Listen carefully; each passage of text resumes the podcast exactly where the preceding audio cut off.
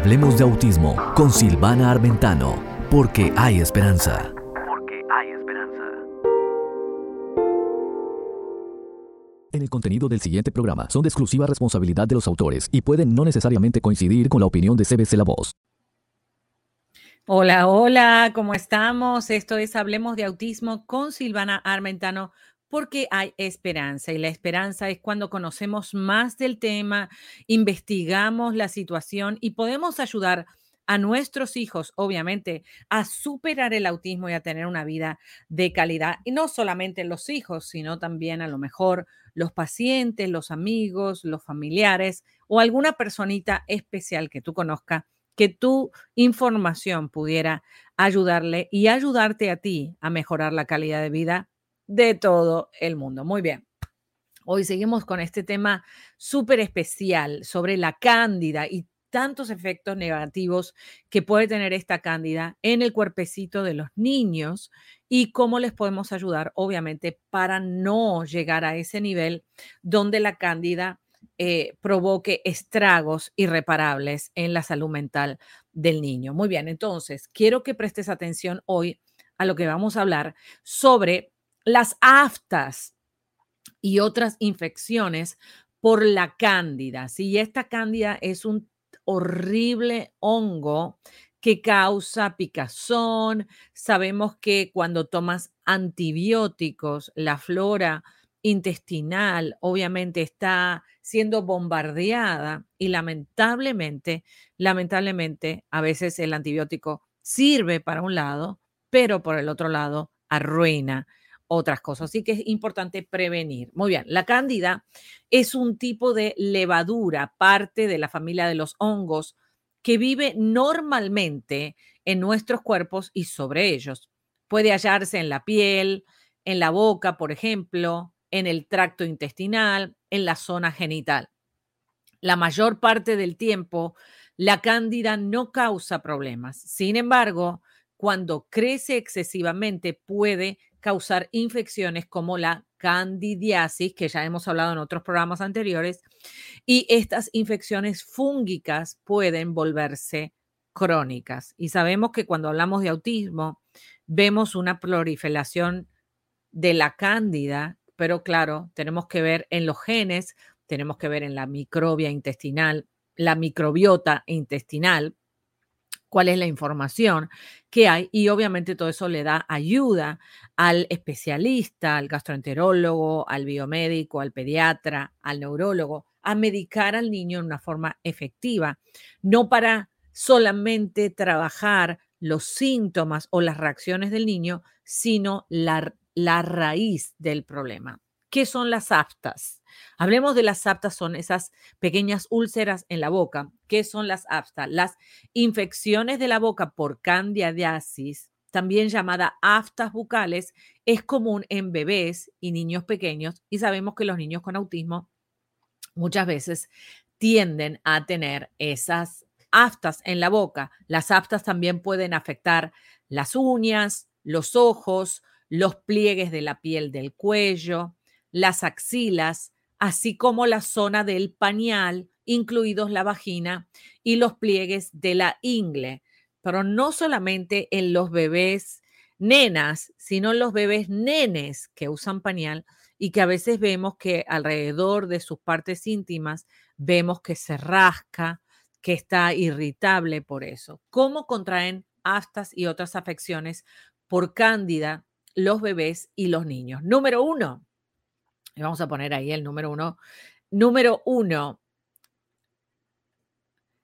a estos niños pueden contraer aftas y otras infecciones por cándida en los bebés en el embarazo y en el nacimiento. Los recién nacidos pueden contraer una infección por cándida de sus madres y esto puede ocurrir mientras está en el útero, pero también durante el paso por la vagina durante el nacimiento. La mayoría de estas infecciones son causadas por una cándida que se llama albicans, aunque otras especies de cándida se están volviendo más comunes también porque obviamente vemos que todo el clima ha cambiado mucho. Medicamentos.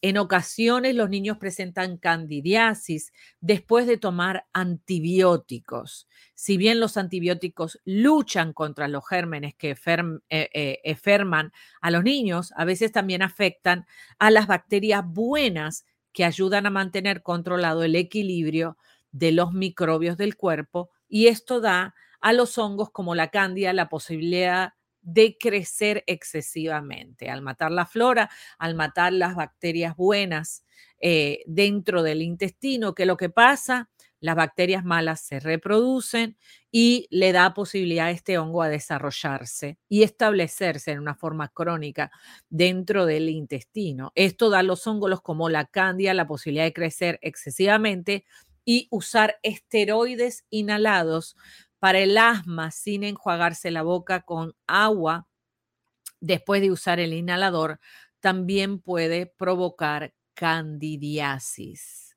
O sea que los niños que tienen asma podemos ver que pudieran desarrollar ese problema en la boca, ¿sí? Afecciones de la salud. En algunos niños con problemas de salud graves, el hongo puede ingresar al torrente sanguíneo y cuidado con eso. Los que tienen más riesgo de contraer infecciones del torrente sanguíneo con cándida incluyen a los bebés prematuros o con muy bajo peso al nacer, los niños con catéteres intravenosos, a largo plazo, los niños con sistemas inmunitarios debilitados debido al cáncer o medicamentos, y también podemos incluir el autismo. Para estos niños se utilizan frecuentemente la nistatina, el fluconazol orales para prevenir la candidiasis. ¿Y qué es la nistatina? La nistatina es un antibiótico antifungal que se, eh, se usa, o tú lo puedes pedir al pediatra, le puedes pedir al dentista también para trabajar. A veces cuando las, los eh, enjuagues bucales preparados para las aftas no funcionan, entonces es que probablemente tenga una candidiasis oral y hace falta trabajarla con eh, la nistatina. Recuerda que aquí en este programa no estamos tratando de diagnosticar a nadie, ni yo soy médico para darte información médica, simplemente te estoy trayendo información que como mamá yo uso y te pudiera a ti ser de beneficio. Así que no uses este programa como una manera de diagnosticar, sino de conocer, obviamente, para poder preguntar mejor al pediatra o al especialista que está trabajando con tu hijo para poder tratar las diferentes temas que estamos abordando aquí en Hablemos de Autismo con Silvana Armentano porque hay esperanza. Muy bien. Entonces, em, como te dije, para poder trabajar las infecciones de cándida bucales, los médicos han usado la nistatina ¿sí? y el fluconazol orales para prevenir la candidiasis. Si las infecciones por cándida se vuelven crónicas u ocurren en la boca de los niños mayores, puede ser un signo de un problema del sistema inmunitario como una infección por el virus de inmunodeficiencia humana que puede ser el HIV, ¿ok? Cuidado con eso, que pueda ser transferido también a través de los padres. Las infecciones por cándida en la piel, la boca, las aftas o la vagina en niños de más de 2 y 3 años de edad también puede ser un signo de diabetes. Y sabemos que la diabetes, obviamente, como hay un exceso de azúcar, a la cándida le encanta ese hábitat para habitar en el cuerpo de las personas y vemos que muchas personas con diabetes también tienen candidiasis y tienen que tratarlo, obviamente, bajar los niveles de azúcar en el cuerpo, pero también extinguir ese hongo horrible que es molesto, pero tiene punto final, o sea, vamos a tener con eh, habilidad. Muy bien, vamos a ir a la número dos, cómo entonces poder ayudar ¿sí? ¿Cómo poder ayudar? La información es importante. La información, como ves, es súper importante. ¿Cómo ayudar a prevenir infecciones por cándida? Entonces, aquí te voy a brindar alguna manera de, reducir la candidiasis en los niños. Número uno, vas a cambiar los pañales con frecuencia. Mantenga la zona del pañal de su hijo lo más limpia y seca posible. Eso de dejar el pañal porque dure y porque absorbe, manteniendo esa humedad en el cuerpo, no te lo recomiendo. Ni manteniendo el pupu, porque sabemos que el pupu está lleno de cosas que el cuerpo no necesita. Por favor, apenas es mejor invertir un poco más en pañal y limpiar a tu hijo constantemente que luego tener que trabajar cómo vas a aniquilar esa cándida. Cambie los pañales con frecuencia, con frecuencia cada vez que se hace. Mantenga la zona del pañal de su hijo lo más limpia y seca posible. Y cuidado con los talquitos, ¿no? Cuidado con esos talquitos, porque el talquito puede ayudar un ratico, pero también puede causar otros problemas. Así que vamos a hablar de eso también. Use antibióticos únicamente cuando sea necesario el abuso de antibióticos y de esteroides, hace que el cuerpo no reaccione correctamente. Así que debido a las infecciones fúngicas, alfas o vaginitis, frecuentemente sigue los ciclos de los antibióticos. Es importante utilizarlos solamente de la manera indicada por su médico. Y sabemos que para matar la bacteria mala tienen que usar antibiótico. Es más, el nistatin también es un antibiótico, pero necesita trabajar con el biomédico, con el pediatra, con el gastroenterólogo, cómo van a nivelar toda la microbiota o todas los las bacterias buenas y las malas cuando se está usando entonces un antibiótico. Sigan las instrucciones para el uso de medicamentos para el asma. Si su hijo tiene asma, asegúrese que se enjuague la boca con agua después de usar esteroides inhalados para el tratamiento. Y eh, obviamente los esteroides son algo horrible, ¿sí? Horrible. Pero el asma también lo podemos trabajar reduciendo los niveles de polen y otras cosas y obviamente ayudando al niño. Vamos a hablar del asma, el autismo y el asma, que muchas veces está muy relacionado por esta, este ciclo, ¿no? Es como un ciclo constante que se va desbalanceando el cuerpo del niño y cada vez empiezan a haber más problemas. Muy bien, mantenga un muy buen control de la diabetes y asegúrese de estar manejándola bien para reducir el riesgo de candidiasis. Número tres, número tres, vamos a ver los signos, ¿sí? Ok, número tres, vamos a ir acá al número tres.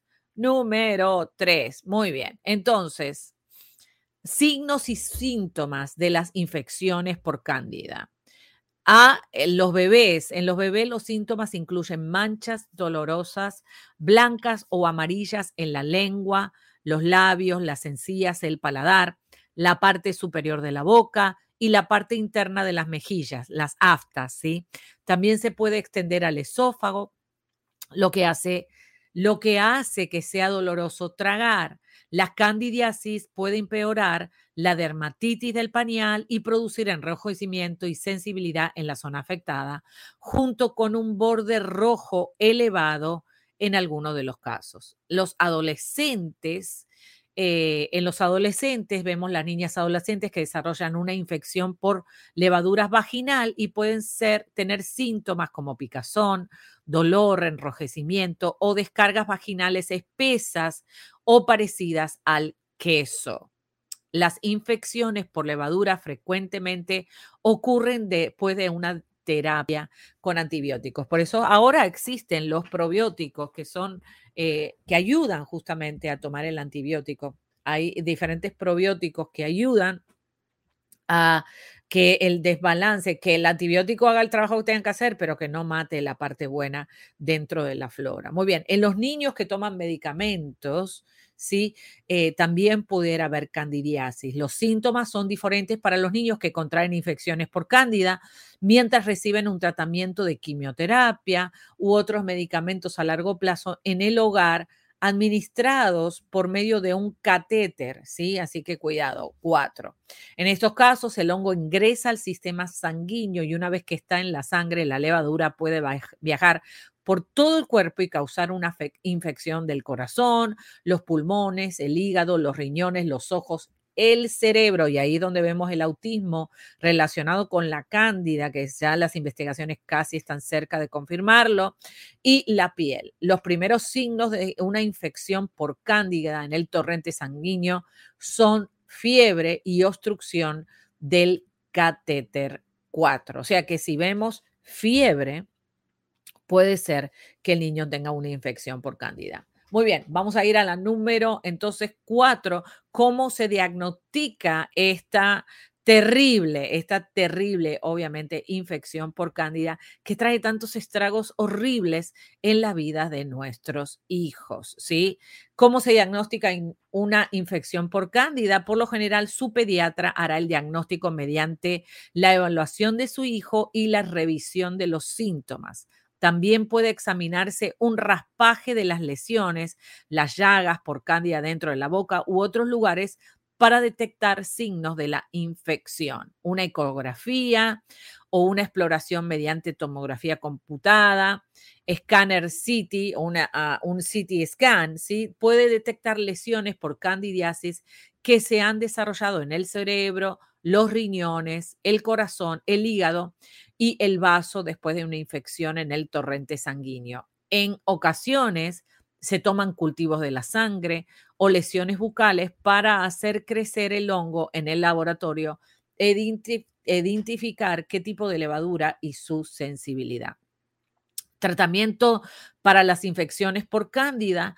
Para tratar la candidiasis se, se usan fármacos antifúngicos, ¿sí? Antifúngicos. Y ahí vamos a ir a la número 5. Dice, ¿Cuál es el tratamiento entonces para las infecciones por cándida? Para tratar la candidiasis se utilizan fármacos que este le puede recetar el pediatra. Como te digo, no es algo que tú vas y lo compras, sino que el pediatra tiene que estar seguro que eso es lo que está pasando, pero tú le puedes preguntar, yo veo estas manchas blancas, yo veo que el, niño en el pipi eh, lanza como unas cosas blancuzcas, ¿sí? Y ahí es fácil en, antiguo, en anteriores programas hay un test facilito que se puede hacer en la casa con un poco de saliva en un vaso de agua a la mañana y fácilmente se identifica.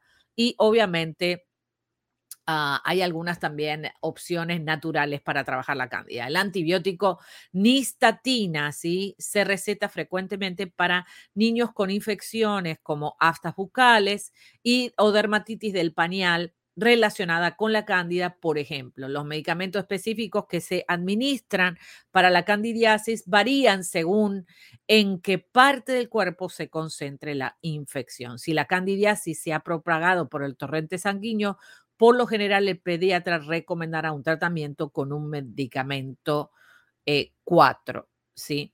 Algunos de estos medicamentos 4 causan efectos secundarios molestos, pero siguen siendo medicamentos confiables para tratar infecciones fúngicas graves e invasivas. Sin embargo, la mayoría de los niños toleran bien la mayoría de los medicamentos utilizados para tratar la candidiasis y esto es inclusive los niños con autismo. Muy bien, y la otra pregunta que tenemos aquí, número 5, es cuando cuánto se tarda las infecciones por cándida en desaparecer. Y ahí es cuando aplicamos la información de niños neurotípicos. Tenemos que entender que los niños con autismo son más propensos a generar más cándida que los niños neurotípicos. Por eso que esta información eh, tienes que amplificarla y ajustarla cuando hay niños con autismo. Una vez que el tratamiento comienza, la mayoría de las infecciones por candidiasis mejoran dentro de las dos semanas. Pero los niños con autismo, como se vuelven a enfermar de la cándida y es crónico, a veces tarda un año, dos años, tres años, seis años, hasta que queda erradicada por completo la cándida. Sin embargo, no es poco común que las infecciones vuelvan a aparecer. A veces las aftas de duración prolongada están relacionadas con chupetes o biberones que no se han hervido apropiadamente para eliminar el hongo.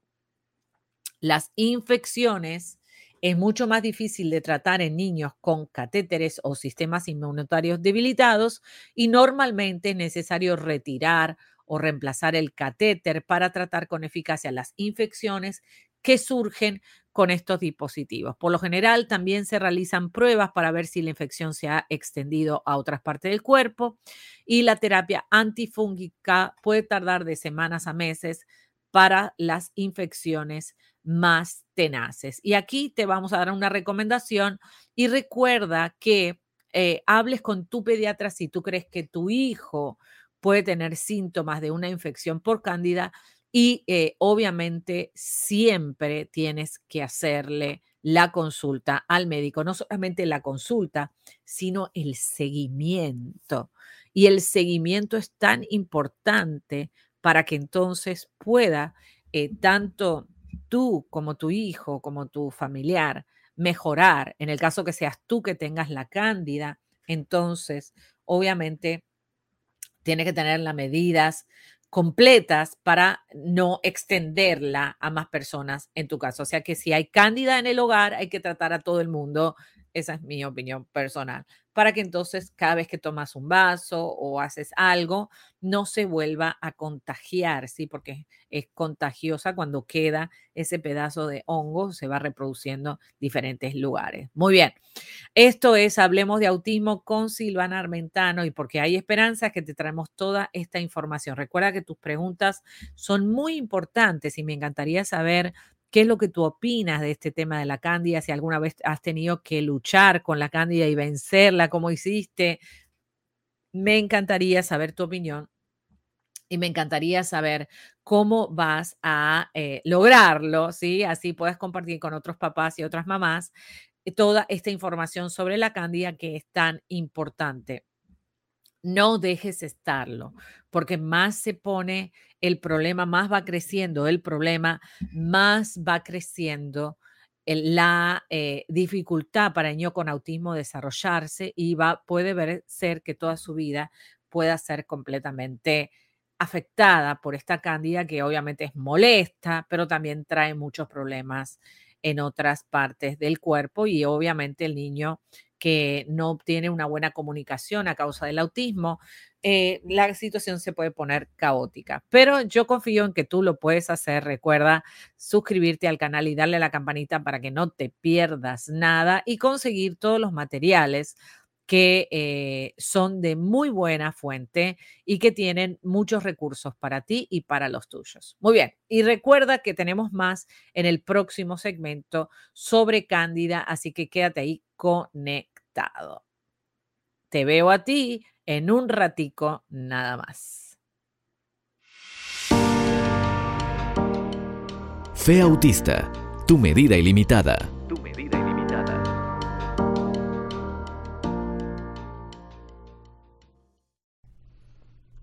¿Sabías que, hijito, eres tan especial para mí? Cuando llegaste a mi vida, la alumbraste con tu luz. Estamos aprendiendo a comunicarnos y me encanta cuando te ríes y reaccionas a mis cosquillas.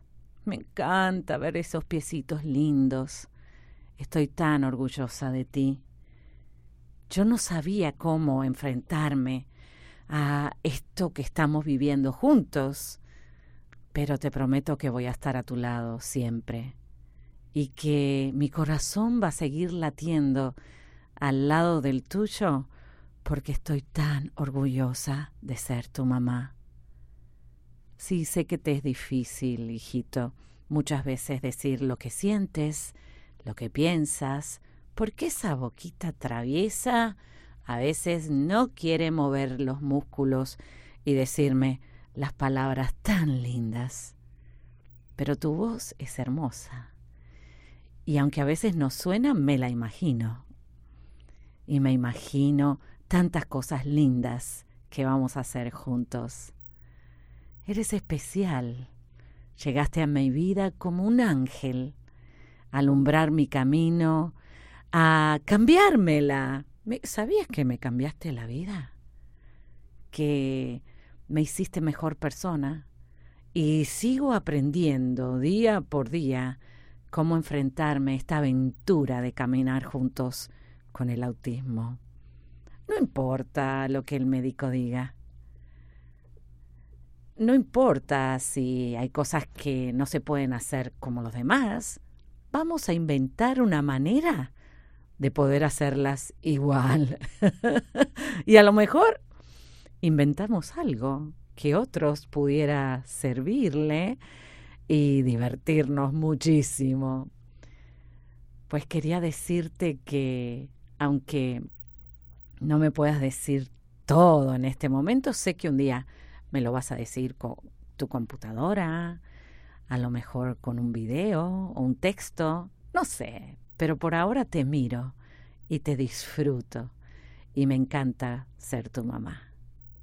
¿Qué le dirías a tu hijo? ¿Te gustaría participar en este segmento diciéndole a tu hijo, ¿sabías qué?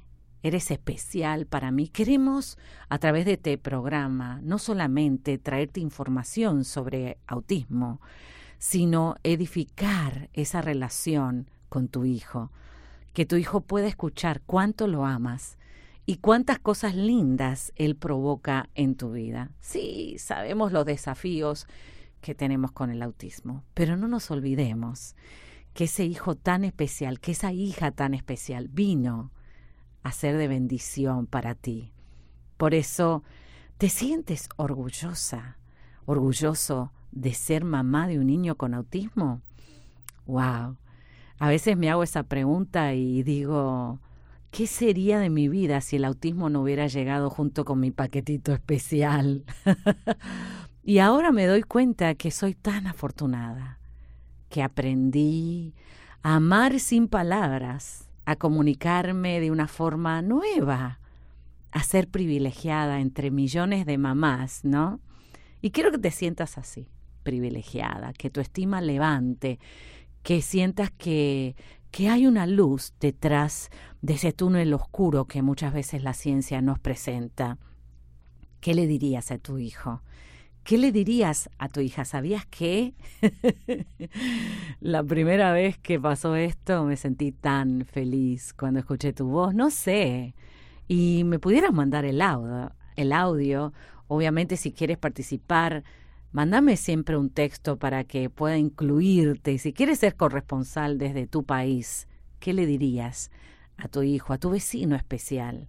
No sé, a un familiar, a tu sobrino y claro, y este segmento lo tengo en mi corazón porque muchas veces no nos atrevemos a escuchar lo que los demás piensan, ¿no? Y a veces pudiera darnos una sorpresa de que de verdad nos aman tal como somos. ¿Sabías que eres muy especial para mí? Si estás ahí detrás de la pantalla o escuchando en tu carro o en tu dispositivo electrónico, ¿sabías que tú eres parte? De Hablemos de Autismo con Silvana Armentano, porque hay esperanza.